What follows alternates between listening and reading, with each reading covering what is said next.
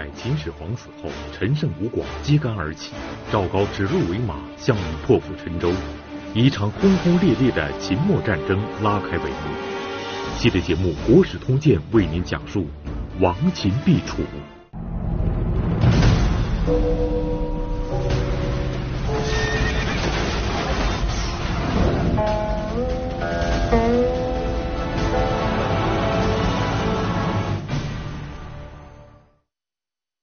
公元前二百二十一年，秦始皇统一中国，车同轨，书同文，行同伦，南取百越，北筑长城。胡人不敢南下而牧马，士不敢弯弓而抱怨，建立起了一个完备的国家制度。但雄才大略的秦始皇仅仅统治了十二年，在五十岁的时候病死沙丘。公元前二百零九年，在秦始皇去世一年后，陈胜吴广在大泽乡起义。揭开了反抗秦朝统治的战争，而起义的烈火又在极短的时间内席卷全国。那么秦朝为何会在如此短的时间内就失去了人心呢？百家讲坛栏目邀请江西师范大学方志远教授为您讲述系列节目《国史通鉴·秦汉三国篇》第三集《亡秦必楚》。我们上一集说秦朝二十二王，真是很遗憾的事情。秦始皇结束了战争，建立了大一统的国家，但是为什么在这么短的时间里头就二十二王？人们在总结的时候总是说秦朝有严刑峻法，劳动民力，有一句话叫“天下苦秦久矣”。长久以来，天下就被秦苦得一塌糊涂。秦始皇统一中国以后，他做了大量的工作。包括我们过去说到的统一文字、统一度量衡、统一道路、统一思想，而且大规模的修筑宫殿、修筑陵墓、修长城、驱匈奴、征南越，做了大量的事，那就需要大量的人力物力去做了。站在秦的立场上，站在中国统一的立场上，这些应该都是要做的，但问题在哪里？问题在于把这些所有的事情集中在很短的时间做做，我们把它称之为操之过急，特别是失之以暴，用暴力、用严刑峻法来进行辅助，所以这个问题就极其严重了。如果在当时的秦国，它的国土面积相对的小，可能还好办一点。现在一个这么大的国家，南方的人到北边去戍边。北方的人到南方来住窑狱，诸多的时间就在路上了。所以，天下苦秦久矣，几乎成为全民的共识。所以，陈胜吴广振臂一挥，再再响应。那么，作为雍公的陈胜，实际上他是胸怀大志的，应该说也有头脑的。所以，起义以后，他以陈，也就是现在的。河南的淮阳，他为都城，而且建立这个政权，这个政权叫做张楚，扩大，把楚重新张扬起来，恢复起来，自己变成楚王了，而且派兵遣将，攻城略地，兵锋直指咸阳。但是在这个时候啊，无论是从义军，无论是从秦朝，他们都犯糊涂了。都在出现错误，义军出现什么错误哈？义军出现这样一个错误：由于从西周分封以来，上千年的这种分封的这种惯性，所以人们在感情上对故国有一种感情，对秦朝倒没有多少认同。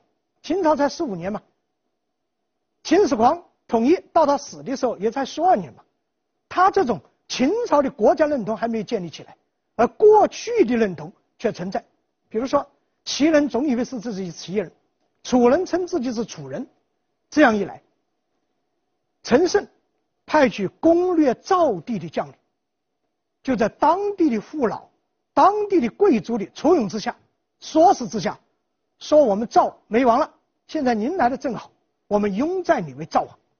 而这些攻城略地的将领呢，他也受到这种影响，想过过。封侯封霸的，想过过称王称霸的，所以去掠赵地的成了赵王，而这个赵王又派将领去掠燕地。到了燕地以后，燕地父老又说：“你来的正好，我们正缺燕王。”于是这个将领又变成燕王了。不但是赵是这样，燕是这样，齐、魏、韩也是这样。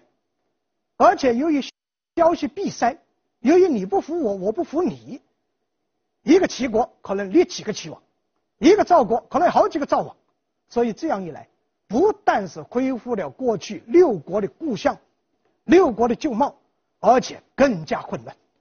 这样各自为王的，他就没有心思去和秦军作战，没有心思去援助陈胜吴广的军队，陈胜吴广变成孤军作战。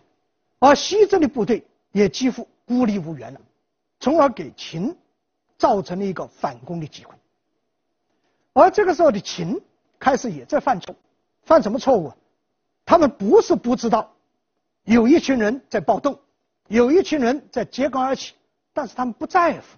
怎么不在乎？六国强大吧？赵国四十万军队厉害吧？楚国六十万军队厉害吧？不是都被我们消灭了吗？还担心几个乱头啊？还担心吉谷这种暴徒的势力吗？他不在乎。一直到陈胜派出去的一支部队打到淅水，也就是咸阳附近，他们才感觉到问题的严重。但是仍然有人认为是可以收拾的。谁？这个人名字叫章邯，三公九卿里头的九卿的一个，叫少府。少府是什么官职？管理手工业，管理工程建筑，所以当时正在修的陵墓骊山墓就是他主持。但是那个时候的官员没有什么文武分图，出将入相是很简单的事情，所以章邯准备挺身而出，向秦二世建议说：现在骊山的刑徒有七十来万，大多数丁仗。而且还不少是亡命之徒，如果把他们组织起来，就是一支很好的军队，而且自告奋勇，我愿意率这支军队去平定乱民的暴动。秦二世在这个时候也有所清醒了，在李斯在赵高的帮助之下，他发布诏令，不但是赦免骊山的刑徒，而且大赦天下，同时命令章邯。把这支部队组织起来，向东进行进发。什么叫做国家机器？这就是国家机器。它一旦修正了自己的错误，一旦重新运转起来，它的力量就强大了。所以这一支由骊山刑徒所武装起来的部队，在章邯的率领之下，沿着当年秦武王出东川的道路，一路上打淅水。打荥阳，打陈县，势如破竹。在淅水一带的陈胜派去的义军全线溃败，主将自杀。吴广正在荥阳代替陈胜进行指挥，结果兵败，被部将所杀。章邯所率领的部队直扑陈县，那就是张楚的都城。陈胜带兵出战，但是。也战败，战败以后逃跑，往东南逃去，但是在有一个地方，这个地方叫做陈父，被一个驾车的车夫所杀，陈胜被杀了。这个时候离他大车相骑还不到半年。虽然陈胜死了，但是陈胜燃起的燎原烈火仍然在燃烧。在当年，秦始皇灭了楚国的时候，就开始流行着一句话，流行着一种传言。这个传言怎么说的？说是“楚虽三户，亡秦必楚”，很有意思。虽然楚国被灭亡了，我只要剩下三户，最后灭秦的一定是楚。由于有这句话。结果造成我们从古到今很多历史学家，很多历史学家在考证，这三户到底是哪三户？实际上大可不必当真。中国古代说这种话的数字，往往都是一个概述，实际上撂下一句话来，表示虽然楚国被灭亡，但是只要有一个楚人在，只要你秦不把楚国的人斩尽杀绝，那么最后楚人一定灭你秦。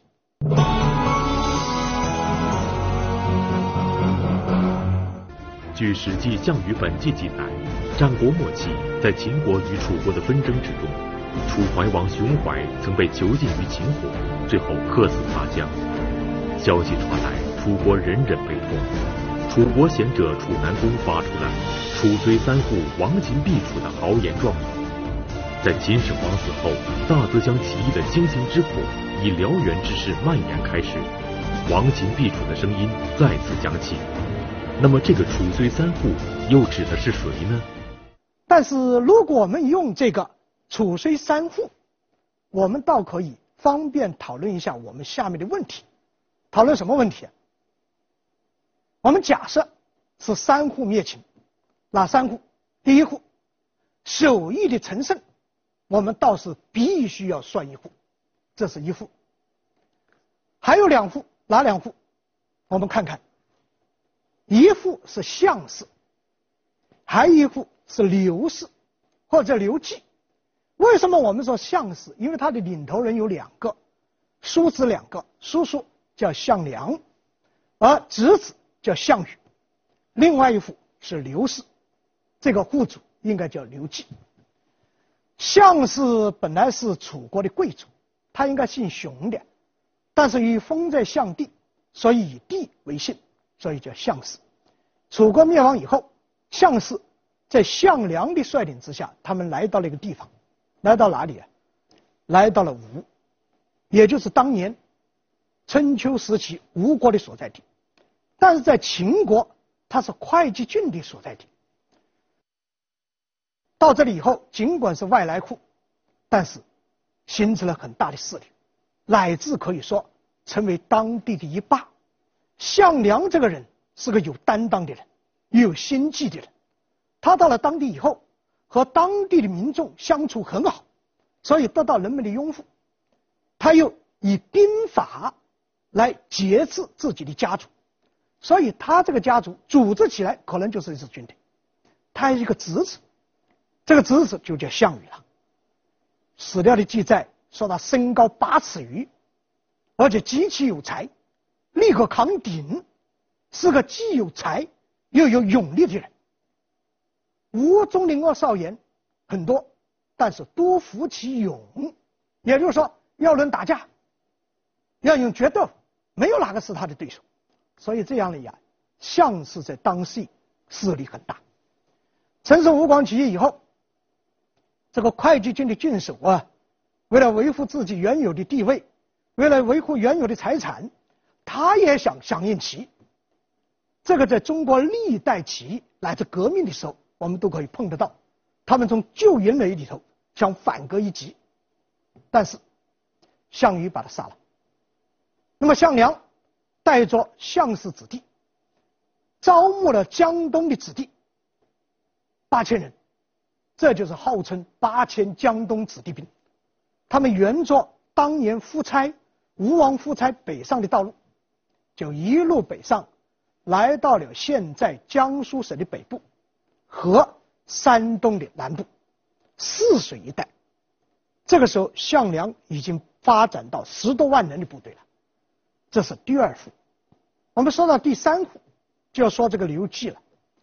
刘季是沛县人，这个沛县在现在江苏省的北部。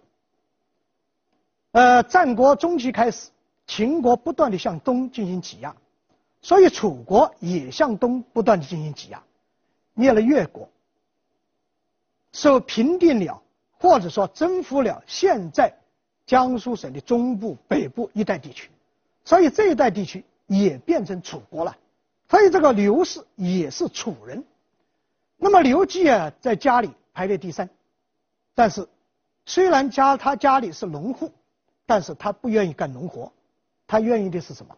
交朋结友，喝酒赌博，而且还谋了一个正常的庄稼人正常的地主所不愿意做的事情。什么事情？做了泗水亭的亭长。这个亭长，我们上一集已经说到过了，秦朝的一个最基层的组织，最基层的机构。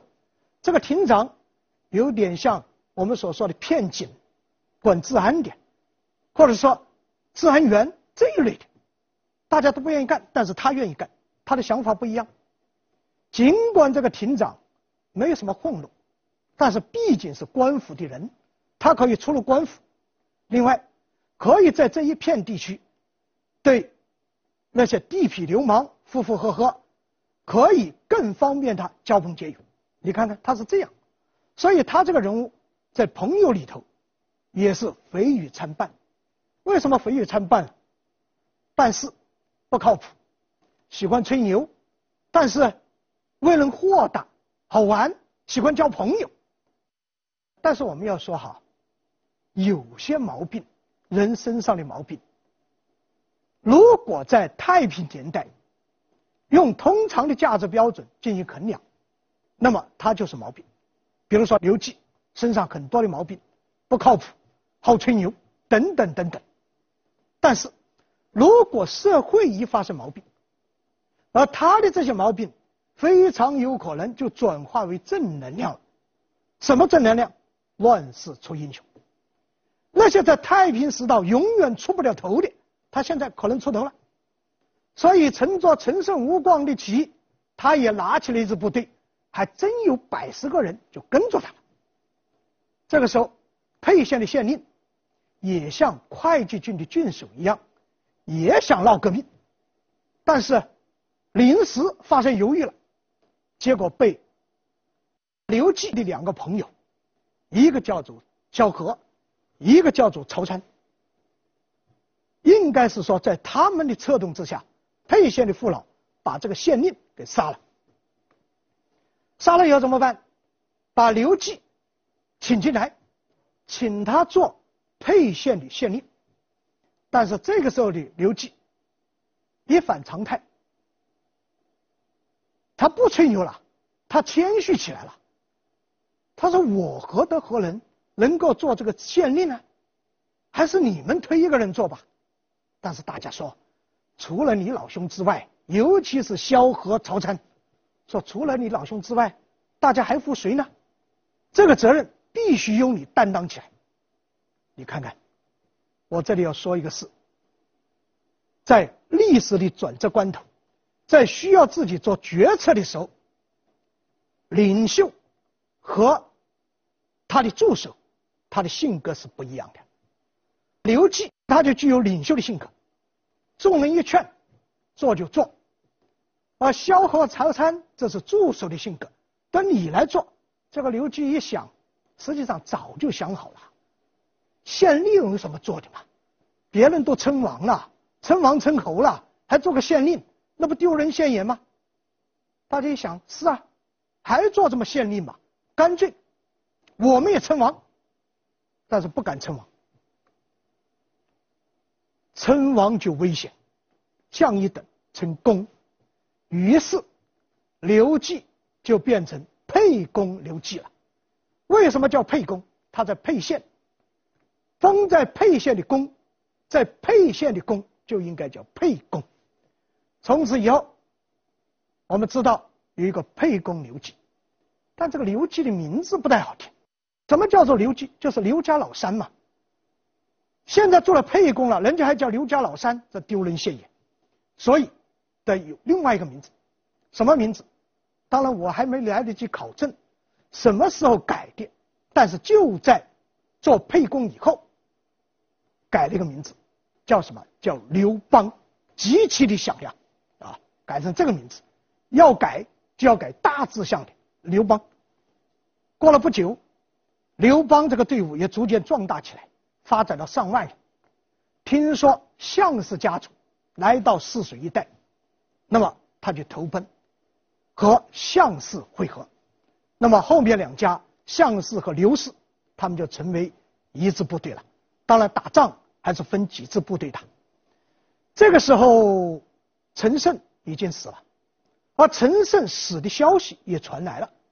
这个时候有人总是爱说闲话，说陈胜为什么不能成功，是因为他有私心。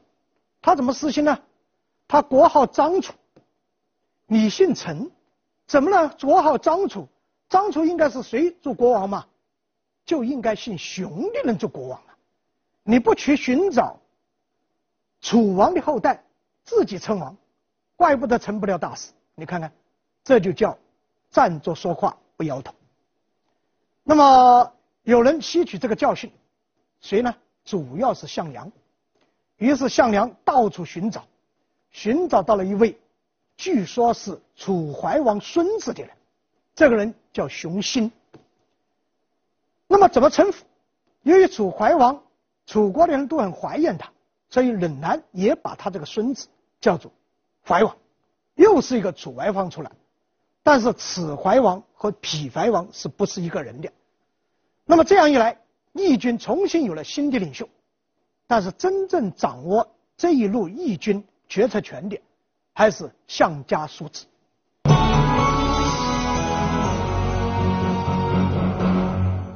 陈胜吴广虽然有守义之功，但不幸的是，刚刚起义就战死。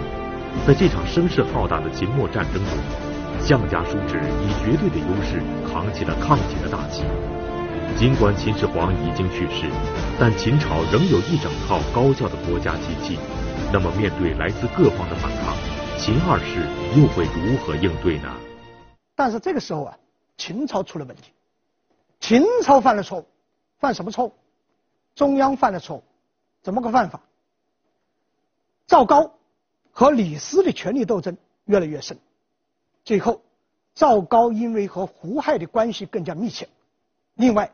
心狠手辣，杀了李斯，自己做了丞相，所以赵高就变成秦国的丞相了。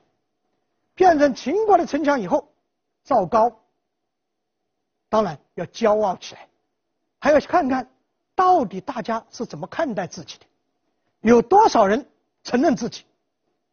于是他就演出了一场闹剧，这个闹剧非常著名。叫做指鹿为马，什么叫做指鹿为马呢？他让人带来一匹小鹿，带到秦二世胡亥面前，说：“皇上，给你献一匹好马。”二世一看，这哪里是马嘛？这明明是鹿嘛！丞相，你可能搞错了。赵高笑了，不是我搞错了，是陛下你的眼花了。这明明是马，你怎么说它是鹿嘛？你不相信，让大家说说看，到底是鹿是马？人有的时候犯糊涂的。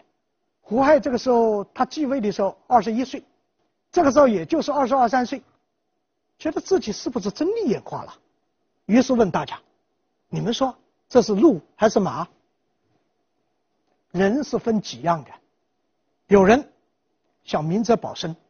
皇帝也不能得罪，得罪皇帝得了吗？但是赵高也不能得罪，这个人不得了的人物。于是就说好像是鹿，好像是马，还真看不太出来。你看看，这是骑墙派。有人坚定不移的要拍赵高的马屁，说陛下是你的眼花了，这就是一头马嘛，这就是一匹马。当然也有人不忍心。有人很善良，不忍心欺骗皇帝，于是小心翼翼说：“好像还是一头鹿。”你看，一试出来了三种人：坚决拥护赵高的，得到提拔；明哲保身的，没有好果子；那些和赵高对着干的，想效忠于秦二世的，被处置。从此以后。二世成为赵高的傀儡，从此以后，秦的政权就在赵高的古玩之中。这个指鹿为马的故事在中国很著名。它严格说起来是一个闹剧，但却是一个极其产生极其坏的影响的坏事。它坏在哪里？我们从小处说，从此以后是秦朝人心涣散，加速了秦朝的灭亡。从大处来说，给中国历史树立了一个非常糟糕的样板。什么糟开糟糕的样板？睁起眼睛说瞎话，一个祸国殃民的样板。那么在前线，秦军也在犯错误，怎么犯错误？章邯一路上势如破竹，并且在一个晚上偷袭了项梁，项梁战死。项梁战死以后，章邯就觉得，在楚地，在黄河以南的义军已经微不足道了，他要赶忙去北边，去黄河以北去镇压那里的义军，但是他放掉了两个人物，有两个，至少两支部队仍然活动在黄河一带，黄河以南，一个是项羽领导的部队，一个是刘邦领导的部队。那么章邯北上以后。和从驱逐匈奴前线调来的秦朝的边防军，这支军队由一个叫王离的将领率领。张邯和王离一商量，一起打当时势力比较大的一股义军，叫赵王。赵王在邯郸，结果抵挡不住秦军的打击，一路撤退，撤到哪里？撤到了巨鹿，邯郸的东北边。临近漳水的一个城市，那么到了巨鹿以后，坚守下来，那么秦军紧追不舍，就把巨鹿把它包围起来。这个时候的义军才发现，大家想争地盘，大家想占住巨地盘，如果秦军主力到来，那个地盘是守不住的，必须齐心协力把秦军打败。所以，齐国的、魏国的。燕国的各地的救兵就来到了巨鹿城下，这样一来就形成了一个很有意思的态势。一个什么态势啊？巨鹿城中是乘着陈胜吴广起兵而立的赵国的国王和他的将领们以及他的部下坚守巨鹿，而巨鹿的外面是秦军准备攻城，但是秦军的外围又是义军。准备在陈军有间隙的时候，有机可乘的时候，对他进行打击。但是，所有的义军都不敢率先向章邯或者王离的部队发动进攻。什么原因？被秦军在一段时间打怕了，大家都驻扎在原地，不敢发动进攻。楚怀王这个时候也派了一支部队来救援，但是这支部队驻扎在安阳。离巨鹿还很远，不敢过去了，整整四十六天，不敢跨进一步。这个时候，就造成了又一种错觉。章邯、王离就觉得义军不敢动，于是他们打起了持久战，筑了甬道，运输粮食，和义军相抗衡，同时向朝廷请求救兵。等到救兵一到来，立即向义军发动进攻。但是他们这里犯的错误，错误在哪里？错误在不知道义军之中还有不怕死的。这个不怕死的是谁？就是项羽。我们刚刚说，吴中少年皆服项羽之勇，立可扛鼎，那是一个极其勇猛的武士。项羽抱着满腔的这种仇恨，想找秦军报仇，但是楚军竟然不走，结果他一怒之下，把率领这种这支楚军的主将把他杀了，带着自己的子弟兵，带着几万楚军，直扑巨鹿。这样一来，就改变了两军在巨鹿前线的这种态势。秦军看到有部队来，仍然不以为意。结果，项羽带着部队乘船渡过漳水，渡过漳水以后怎么办？做了一件惊天动地的事，命令将士把乘的船全部凿沉，把船上携带的行军锅全部砸碎，每一个士兵、每一个将领只携三天的干粮，以表必死之决心。有敌无我，有我无敌。这就造成了一个著名的典故或者成语，叫做破釜沉舟。那么在项羽的带领下，数万楚兵在呐喊之中向秦军发动攻击。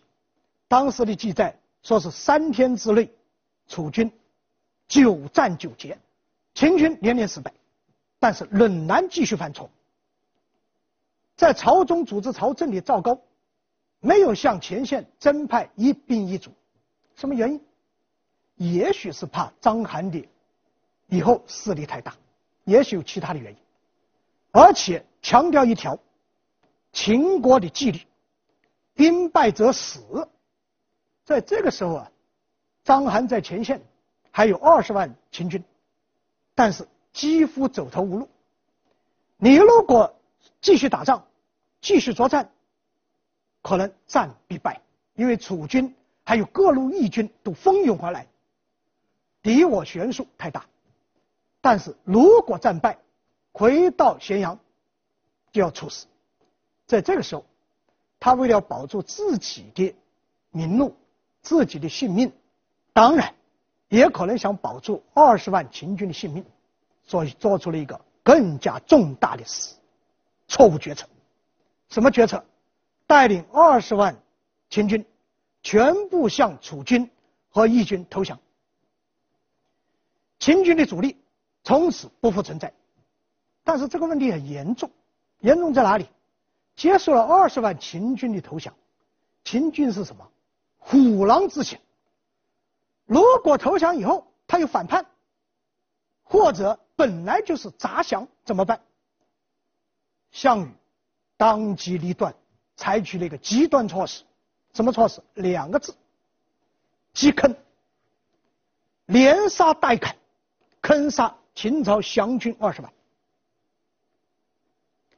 这个事情变成。秦末农民战争的一个转折点，什么转折点？从此以后，秦朝的主力全部消灭，秦朝直接走向灭亡。当年项梁战死后，义军一时群龙无首，楚怀王熊心做出兵分两路的战略部署：一路由项羽率领北救赵国，一路由刘邦率领向西进攻关中。出发前，楚怀王与诸将约定，先入关中者为王。当项羽率领精兵破釜沉舟，巨鹿一战消灭了秦军全部主力部队后，正怀着志得意满的心情，浩浩荡荡向关中进发，准备摘取胜利果实。请继续收看《国史通鉴·秦汉三国篇》，亡秦必楚。但是他万万没有想到，自己千辛万苦，将士们百战一生，来到关中的时候，已经有人捷足先登。那么这个捷足先登的人是谁？就是沛公刘邦。那么在项羽带领部队在巨鹿和秦兵血战的时候，刘邦也带着一支部队向西挺进。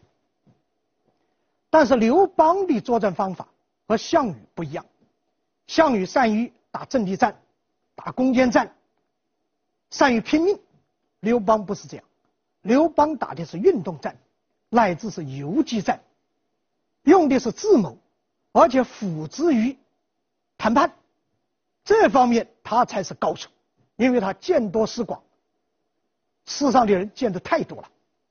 那么刘邦起兵以后，西进的时候，打开封，开封打不下来；打洛阳，小事锋芒，又转开去。那么他就不从函谷关进去了，从哪里进去？引兵南下。南下到哪里？打南阳，打武关。南阳和武关的守兵比洛阳、开封相对更弱，所以被刘邦打下来了，而且还接受南阳守将的投降，并且封别人为侯。这样一来，南阳郡所属的几十个城望风而降。而武关刚想抵抗，刘邦派去的人。贿赂已经到了，将士一看，权衡利弊，投降吧。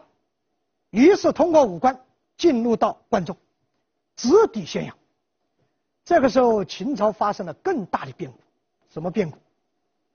赵高看到起义军的势力越来越大，看到秦朝可能摇摇欲坠，于是把二世给杀了。秦朝真正的二世而亡，是秦二世被。赵高给吃了。为什么这样说？所谓的始皇帝和二世皇帝，他是指皇帝。那么赵高杀了二世，实际上没有三世。他把二世的一个侄子叫子婴的想扶上去，但是子婴杀了赵高，杀了赵高自己不敢做皇帝，降格叫秦王，和诸侯一样。那么在这个过程中，刘邦已经进入到关中，时间应该是在公元前二百零七年的年底，或者是公元前二百零六年的年初。沛公不杀降的消息，这个时候已经不胫而走。